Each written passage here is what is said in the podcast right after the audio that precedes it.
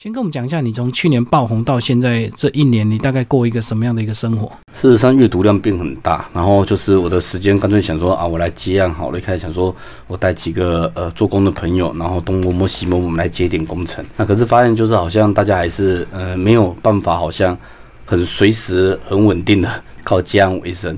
我自己比较好，我自己因为出书嘛，第一本书的版税不错，可以有一年以上的时间轻轻松松过。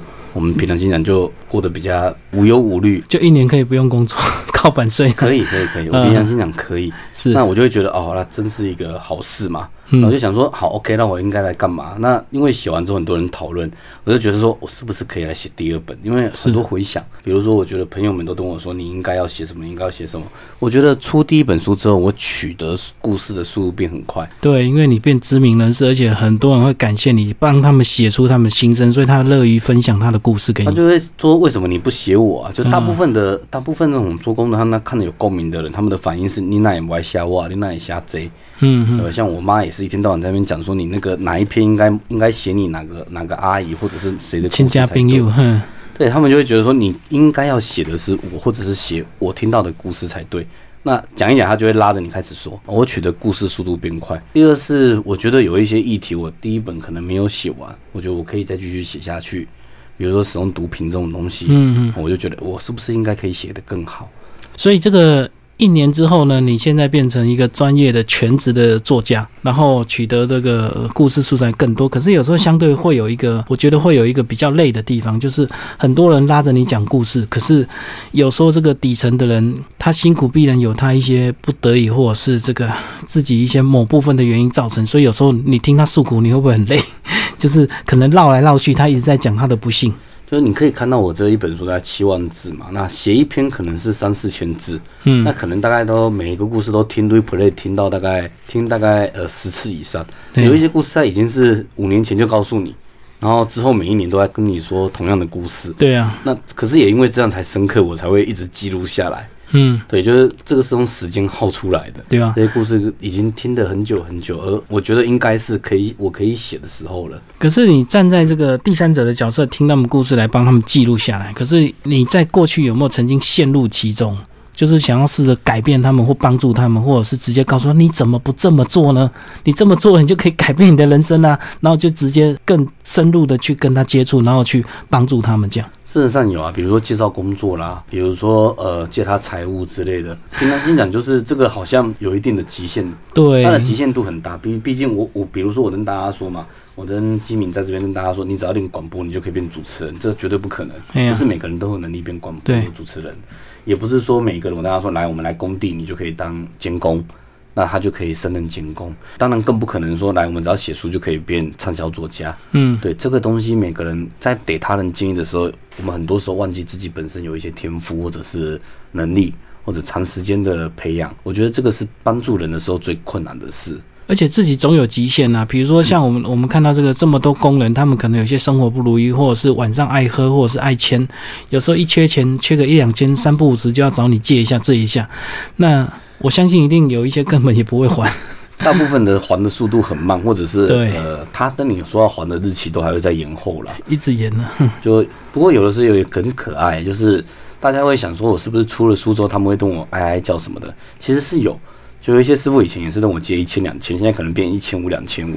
嗯，因为你等级高，对，会变成这个样子。行情好。那事实上哦，那对我而言，就是要帮助人真的蛮难的。可是我同理人，然后让他被同理，这个是我马上可以做到的。嗯嗯。因为平常心讲，像我第一本书阿国在借，他一天到晚在借钱。可是我说真的，就是他也没有说跟我借超过两千块以上的。嗯，我懂。有的时候会哀哀叫，我要我记得有一次过年跟我借两千，我想过年借两千块怎么过年呢？你要过五六天，你要怎么办？是对他有的时候这样的事情，其实我能帮，我或许帮一下，我也不知道能改变什么。其实有时候借了之后呢，他可能跟你讲说他没钱吃饭，可是你借了之后，你就发现他跑去喝酒。所以就总会有一些很无力的地方哦。这个倒是我觉得还好，就反正因为酒是一个很廉价的娱乐。我们说真的，如果有一个人他是跟我借一千块，然后他第一时间是买一罐，比如说呃米酒或者是那个米酒头之类的，我其实不会生气。呃，他如果买宝利达，我也不会生，因为那个东西其实大家要知道，酒是一个很廉价的娱乐。我在第二本书其实有试图去告诉大家为什么很多人他再穷他也会喝一点，就是因为那个。娱乐方式和他能够得到的感受是直截了当的，嗯，我找不到方式可以替代。对啊，总比去酒店或者是去茶室还要消费便宜多一点。没有那个他玩不起啊，就我们想一下嘛，就是买一本书可以看三个小时，那三百五十块，那酒可能是你买一罐有没有？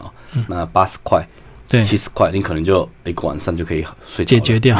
但它其实是很便宜的，然后立刻身体会有感觉娱乐。那我们也知道有更好的娱乐，比如说看电影。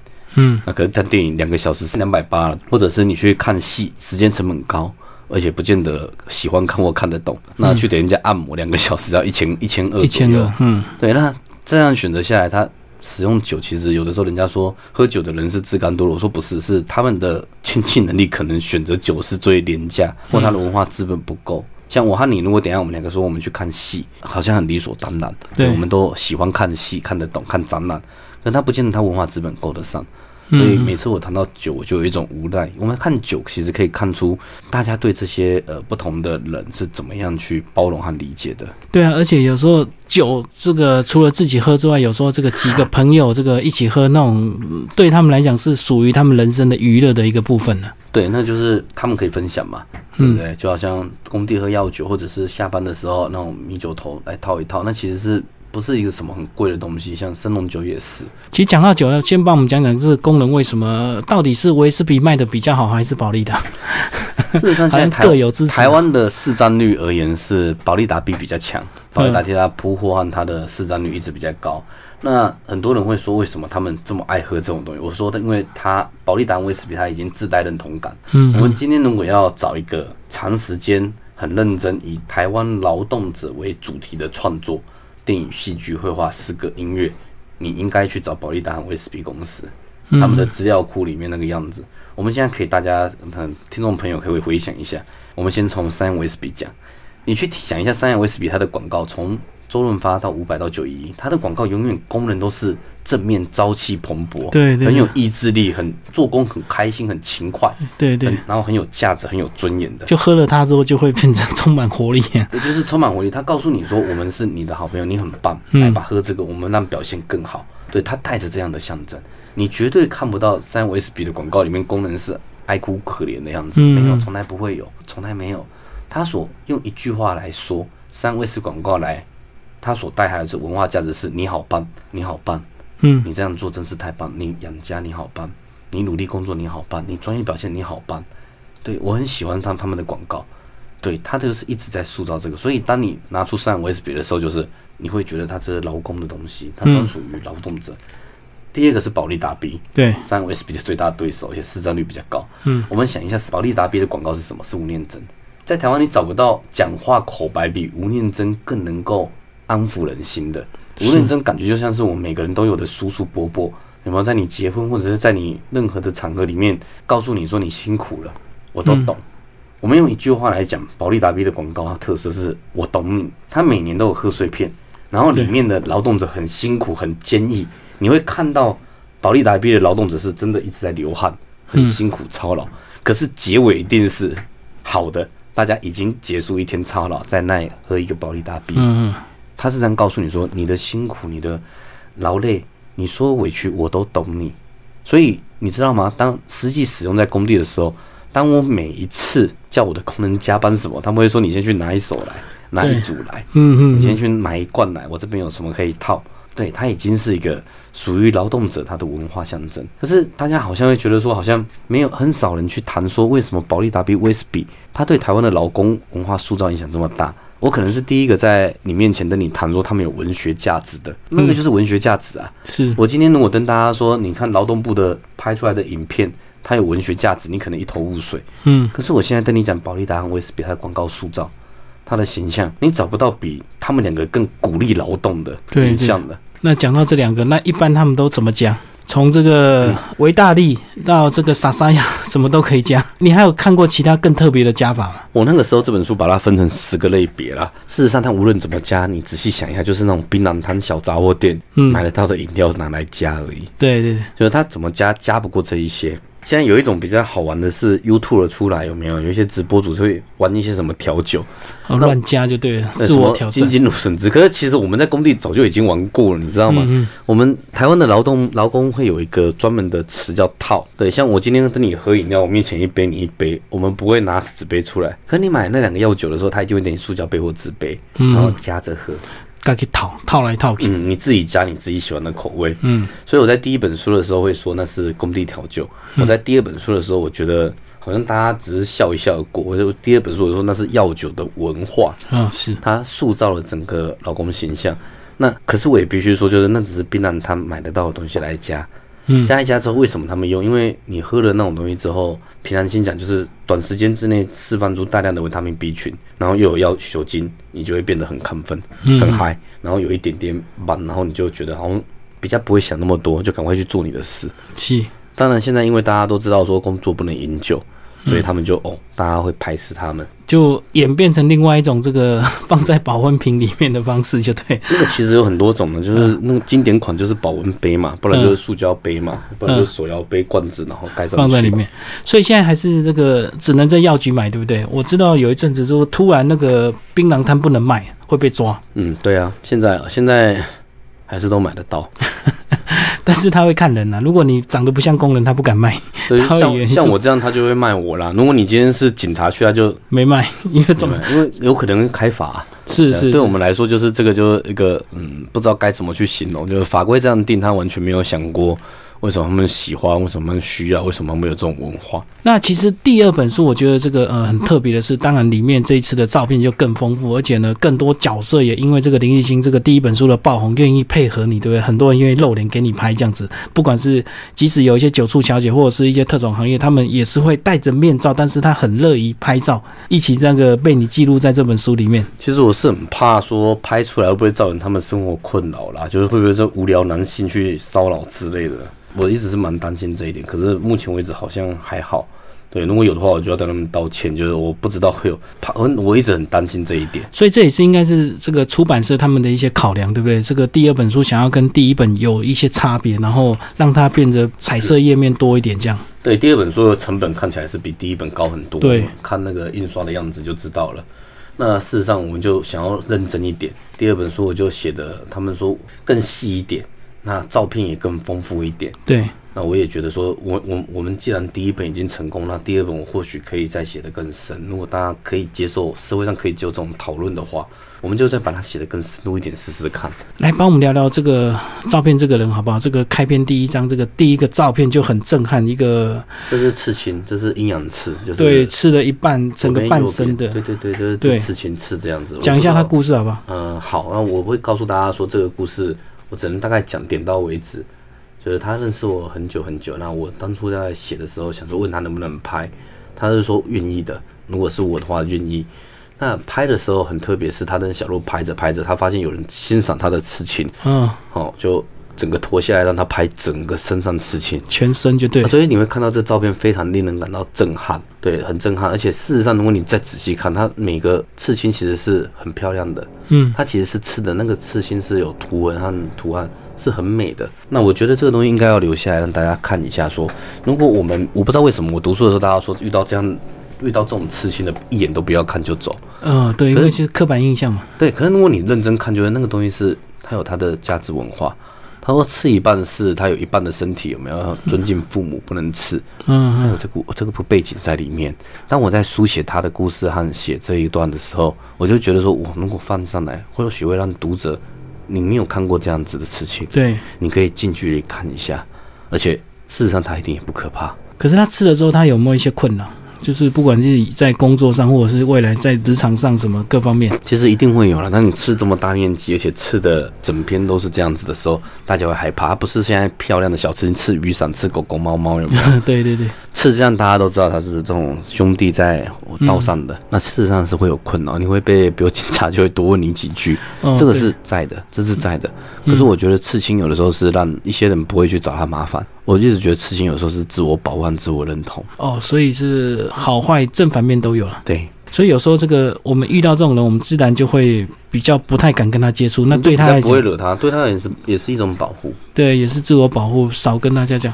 好，那接下来我们来聊聊你这个第一篇，这个我我看的这个蛮蛮令人心酸的这个酒醋小姐，好不好？酒醋小姐每天这个穿的漂漂亮亮，到处在卖酒，可是有时候难免客人就会吃豆腐啊，或者是想要跟他喝两杯啊。其实酒醋小姐这一篇当初就会想说，呃，我的几跟几个朋友谈说性骚扰，而且是有没有说比较大家没想到。那时候我就想到说，我当初在呃中部一带，那个时候在做工程的时候，流行骚扰酒醋小姐了，就我们去海产摊嘛，嗯，热炒一百。对，那如果你今天在台北或比较完整规范的地方，你酒醋小姐其实是受保护的。嗯，它像品牌大使一样不能喝嘛，公司会巡。对，甚至现在比较好的，比如比较好漂亮的酒醋小姐条件比较好，他会去夜店，然后卖酒，他卖洋酒抽成很高。嗯，可是，在其他地方，比如说呃台湾比较没有那么接近都会区的地方，还是有这样的人，他可能就是派到那个点，那公司也不见得那么认真要管他。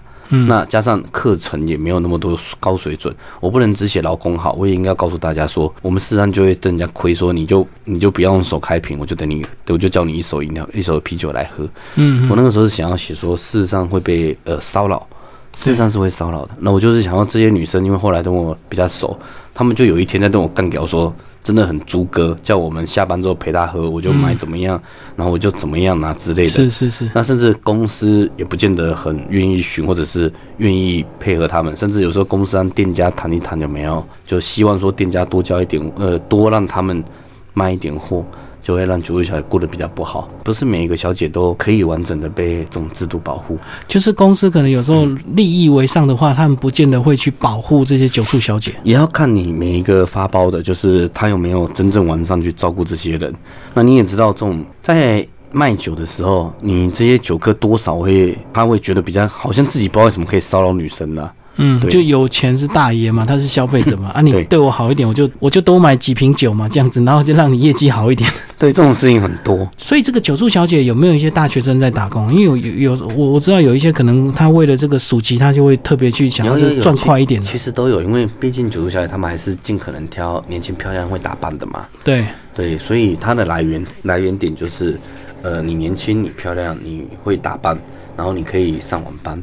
那我们会很多人会想，是不是都是大学生？其实我的观察是不完全，嗯，还是少数。有一些是职业的酒醋小姐，是，她很可能是所谓 SOHO，或者是呃，怎么讲？她可能靠着一些其他的工作，比如说我遇过进来秘书或化妆的，嗯，帮人家做什么接睫毛之类的女生，她就会去在工作的空档去做这样的兼差，就对，对对对对对。那可是我觉得把这个放第一篇，让大家一开始就知道说。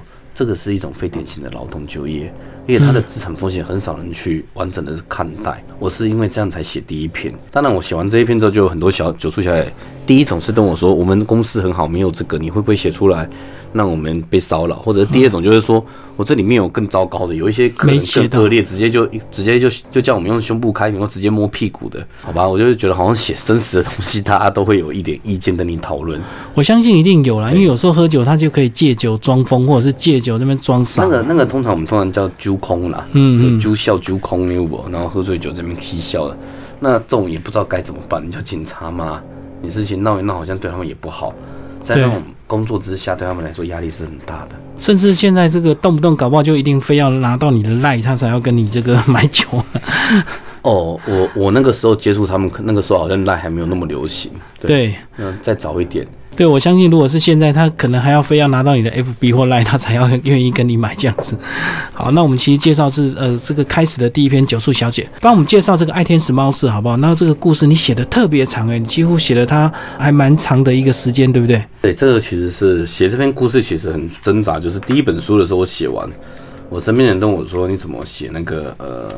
年老的性工作者刘英，你怎么写那些残疾性工作者？你怎么没有写年轻的？嗯，就我的第一本书好像年轻女性写很少，对，所以宝平第二本书开始全部都是年轻女性。是，那这个是所谓的呃，大天使猫舍是接续八大女孩，就是她是一个所谓一楼一凤的凤姐，香港叫凤姐，事实上就是那是香港的一种独特性工作形式。你跟她怎么认识的？说真话了，就是我们以前就会加赖，嗯，哦，她以前是一个酒店小姐。是。然后我在出书之后，我们还是会闲聊一下。我我忘记好像是我在我的 FB 还是 Line 上面动态就写我出书了，他居然买来看了，还恭喜。我问他现在在干嘛，然后我们聊着聊着，他就说你或许你要不要写我的故事？就因为这个原因，我开始去找他。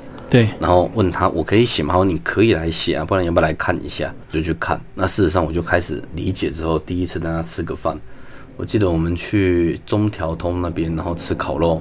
然后边吃边聊，他告诉我一些。当然，第二次、第三次见面之后，我大概跟他访了大概三四次，是。然后跟他去看的，然后认识他的姐姐妹妹，听了完这些故事之后，才把这篇写出来。我事实上诚实的讲，这是两个人的故事，把两个人故事抓成一个人，融合一下，就是因为毕竟你要，你如果只写一个，我怕很容易被认出来，猜中了。对。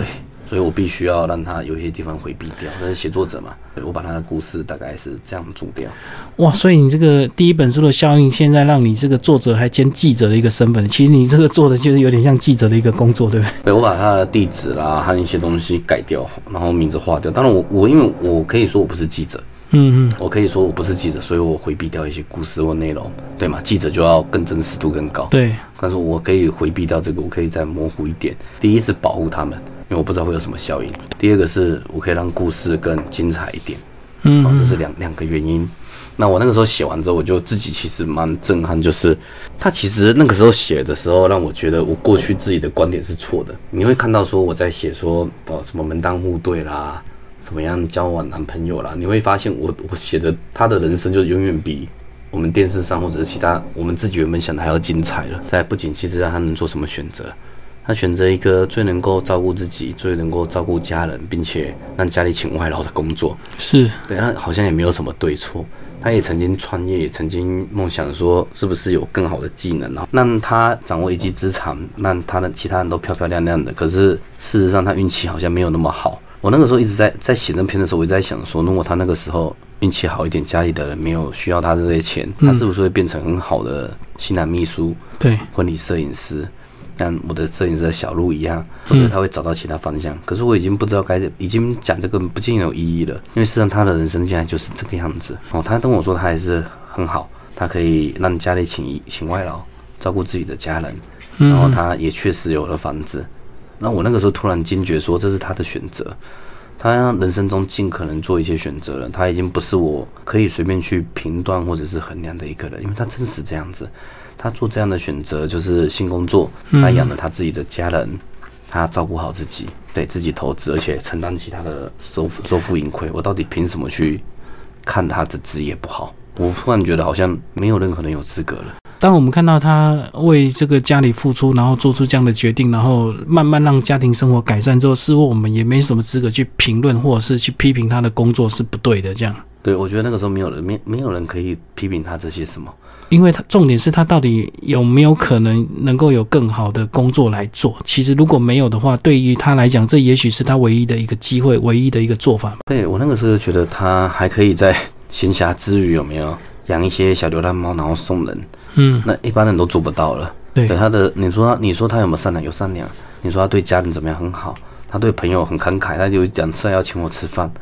我觉得他这样是一个很好的人，可是社会根本没有人理解他。那我就决定把这故事写下来。你会发现篇幅很大。对啊，对，这个篇幅比较长。我很少把文章写这么长，因为他那个故事，我写我在我在反汉在谈的时候就觉得很精彩。嗯，所以我那一篇我就一直认为说，那个可能是这一本书里面关于年轻女性。我最后写的答案就是，我认为没有人有资格去评断他们怎么选择。我相信你这个呃，透过这样访谈跟他们更近距离的接触，你应该蛮享受一种被信任的感觉，对不对？因为这种毕竟这种私密的事情不能随便跟人家讲，可是他愿意跟你讲，就还是会有压力的。我其实会有一种，大家会说蛮享受，可是我觉得好像永远会觉得自己写的不够好。第一种是觉得自己文字不够好。嗯，第二种是好像不能再用更花俏的文字去写人家真实的故事，对，就真实的故事，你好像不能用太花俏的文字去展现什么技术，所以我后来就觉得说，可能我的才能就到这，但对方是还 OK，他觉得写的还不错，对他觉得写的可以，那我就觉得这样我就满意了。最后，你有没有鼓励这些受访者，他们也许由自己来写，然后也许这个走出他自己的一条路？我其实会鼓励他们。对，可是他们也说他们没有写作习惯，也不知道该怎么办。我认为啦，就是可能哪一天我他们来写如何写作好了，是不是？我应该来告诉大家我是怎么写作的。嗯，对，如果如果有一天我觉得我有能力去教的话啦，我就来告诉大家我们应该怎么写作会让人家有兴趣。不过也不知道，搞不好第一本书大家没有那么有兴趣之类的，就不可能了。我是因为只有一第一本书爆红嘛？是对呀。我觉得或许时间还没到了，因为可能他们现在还深陷他们生活的这个挣扎之中，压力也许过几年他退休了，或者口述历史也或许也是一个方法。其实你这本书啊，就是分为三大部分、三大章节来写，对不对？然后各有不同的故事、不同的人生在里面。那其实我们刚刚主要介绍就是，呃，第一个章节是谋生之道，有讲聊到这个九处小姐啊，以及这个。爱天使猫舍。那接下来我们来聊第二部分是刻板印象。刻板印象，呃，有一篇还蛮蛮值得跟我们大家分享，叫《兄弟断路》。那一篇很好玩，是原本我那一篇的片名叫《断路》，然后后来我发现就是等楼。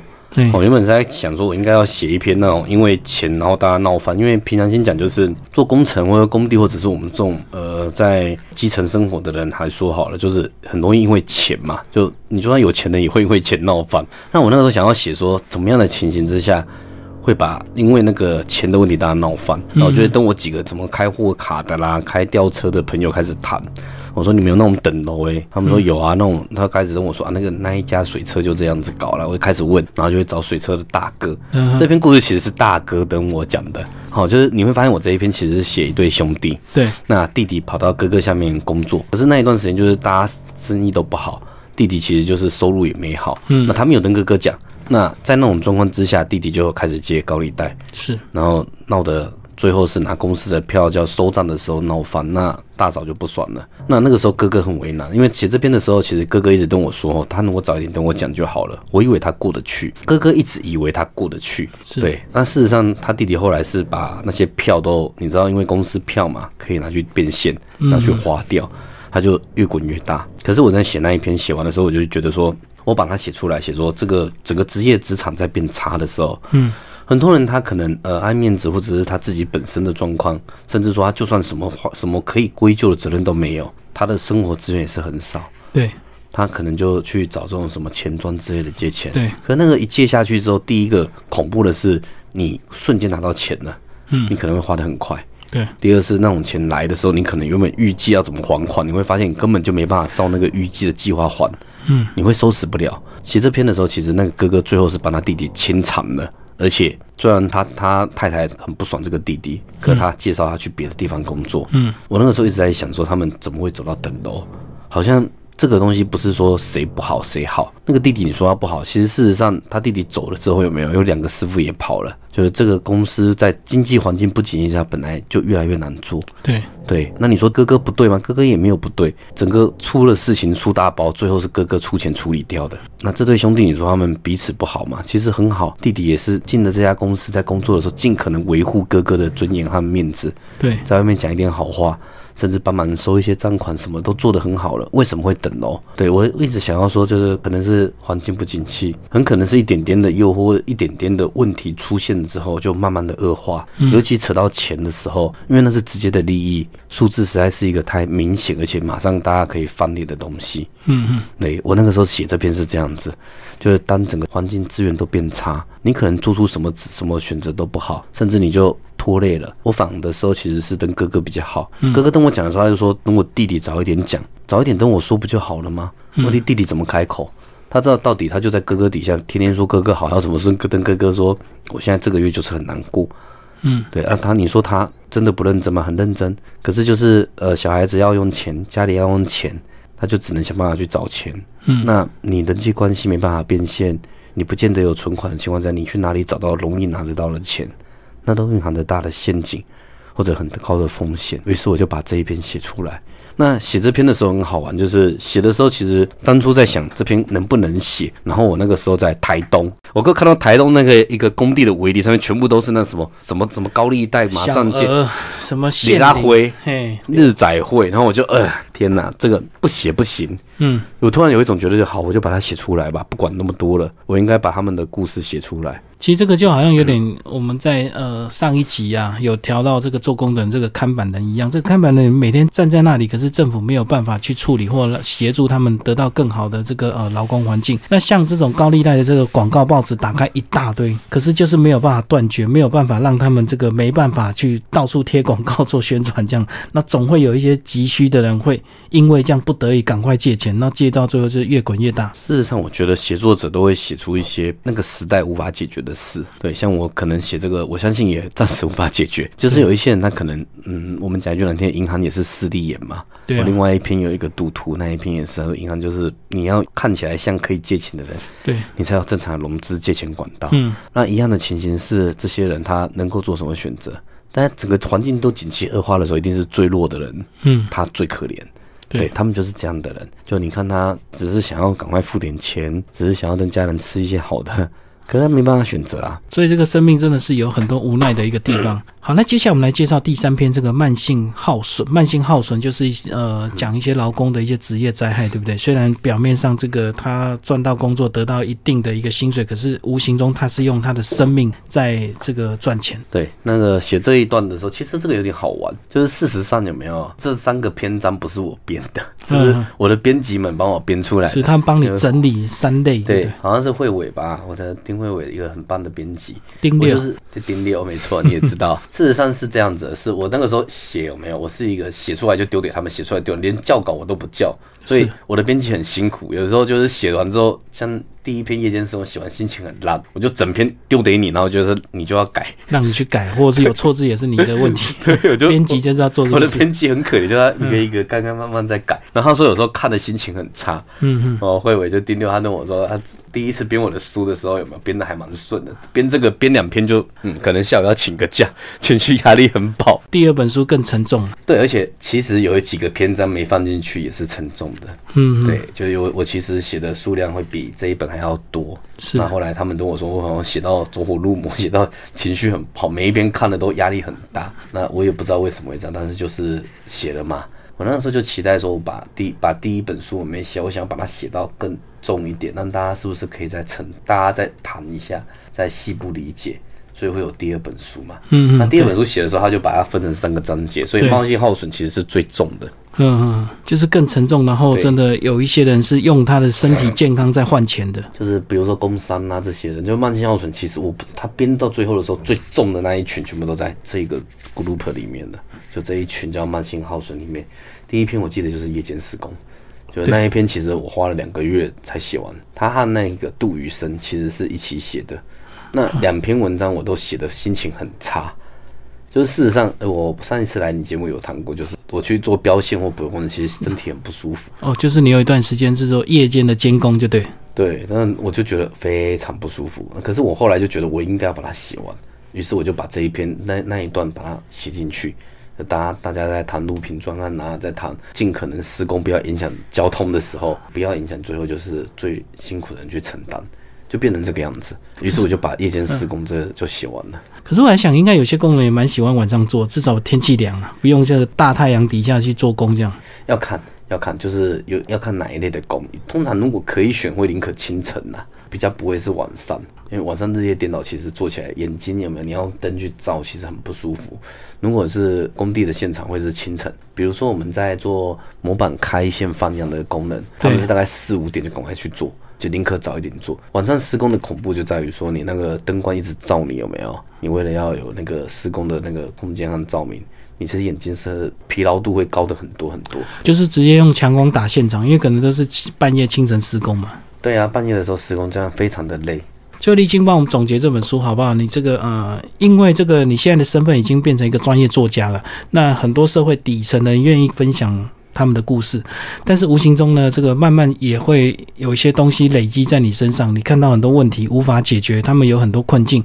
那毕竟你是个人，你没有办法帮助全部的人。那可能或许他们深陷在他那个环境之下，他也没有办法改变。最后呢，你只能帮他们整理这些东西出来。但是其实上，到底对他们生活，你期待他们怎么样能够走出他们自己的一个生命啊？对我而言，就是。我其实没有答案。这本书的序里面写的是张丰毅先生写的。嗯，他其实那个时候都在写的时候，他就说了：说如果我们今天认为说劳工应该要被更好的对待，或者说这些人我们都没有想过他们为什么要被这样对待的时候，有的时候大家会说我们是不是要立法？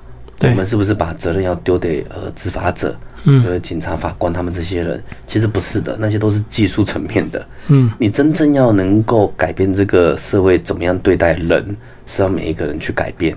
你一定要先知道他们是过什么样的生活，他们为什么做不好的对待，到底有多惨。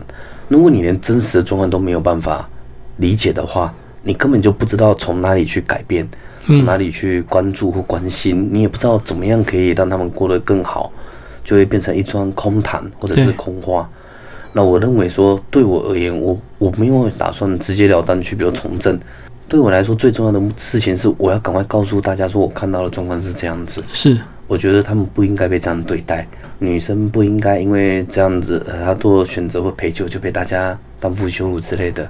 劳工不应该在在工作的时候一直都被认为是自己的选择，嗯，然后他们的身体一直承受最大的损耗。那政府也不应该一直好像在赌不会出事，我认为这些不对，所以我把它写出来，我用最尽可能真实而且贴近现场的方式。那你看了之后去思考，啊，这就是写作者的目的。我知道这不可能改变，很难改变。就是我现在是三十三岁，可能到八十三岁的时候，这些问题可能都还在，但是或许看的人会更多，会有更多人去思考，我们可以怎么做。每个人有每个人眼界。这本书里面最后一篇叫《他们原本不会死》。写的是移工，嗯，我们曾经想过立法，可是立了法又修回来，那为什么会这样做？因为我们对他们本身就是偏见和歧视。我很清楚知道说，只是修法没有用，那不能保障莫名其妙一段时间后，慢慢的又修回来。只有到我们都真实的认为说，这些人应该要被当作人对待，应该要被保护的时候，我们才有办法让这个社会更好一点。身为写作者，只能做到这样子。我把真实的世界写给你看。至于能够为其他这个社会带来什么，那是要让读者去谈的。最后有一句话，我想问问你的意见。有些人会讲说“可怜之人必有可恨之处”，那你对于这句话你自己怎么看？因为有时候我们有些人就会觉得说他们是这样，因为是怎么样，他们才这样啊？那我们为什么要同情他，或者是为什么要去帮他？因为他们自己选择这个不读书啊，或者是不好好振作啊，或者是他爱赌啊，爱去嫖妓啊，所以造成他们现在这个现况。我必须说，每个人的。眼前机会是不一样、不均等的。当我们说“可怜之人必有可恨之处”的时候，这句话可怕在于，你既没有讲出他哪里可怜，你也没有说他哪里可恨，你只是把可怜和可恨拉在一起，然后就推走了。既没有深入的谈，也没有深入的理解，所以这样快速的用一句话来解决，那是我们社会过去可能无知、可能愚昧、可能我们不想面对真相，所以我们用一句话来结束，那是错的。